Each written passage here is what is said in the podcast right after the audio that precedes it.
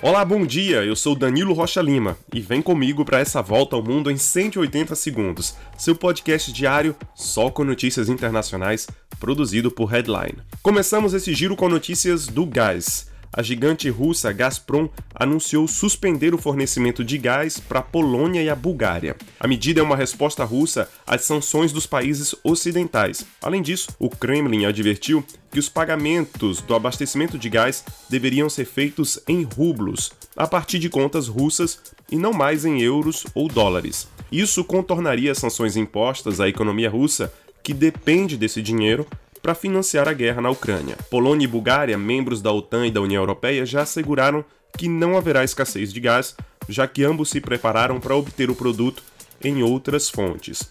Os dois países são, nesse momento, grandes fornecedores de armas e munições para a Ucrânia.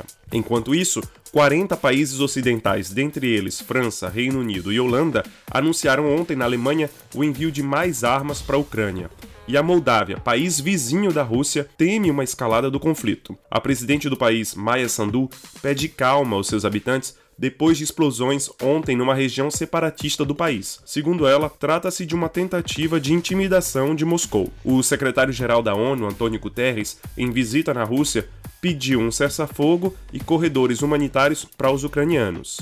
Na Síria, um outro conflito. Nove pessoas foram mortas nessa manhã, das quais cinco soldados sírios, depois de ataques israelenses perto da capital Damas. Israel diz que os ataques tinham como alvos depósitos de armas e posições militares ligadas ao Irã, país inimigo do Estado hebreu. Enquanto isso, no Mali, a junta militar que governa o país africano acusa a França de espionagem. O anúncio foi feito depois que o Estado-Maior francês divulgou imagens de drones de mercenários russos enterrando cadáveres ao lado de uma antiga base militar detida pelos franceses. E agora eu falo de uma reforma rara.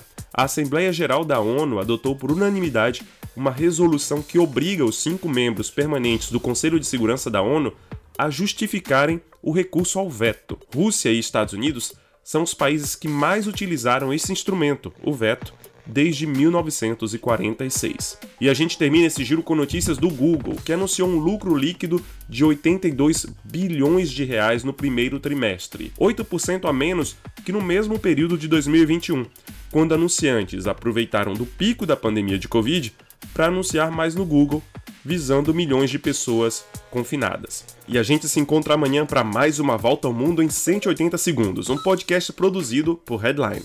Você encontra a gente nos principais tocadores. Grande abraço e excelente dia!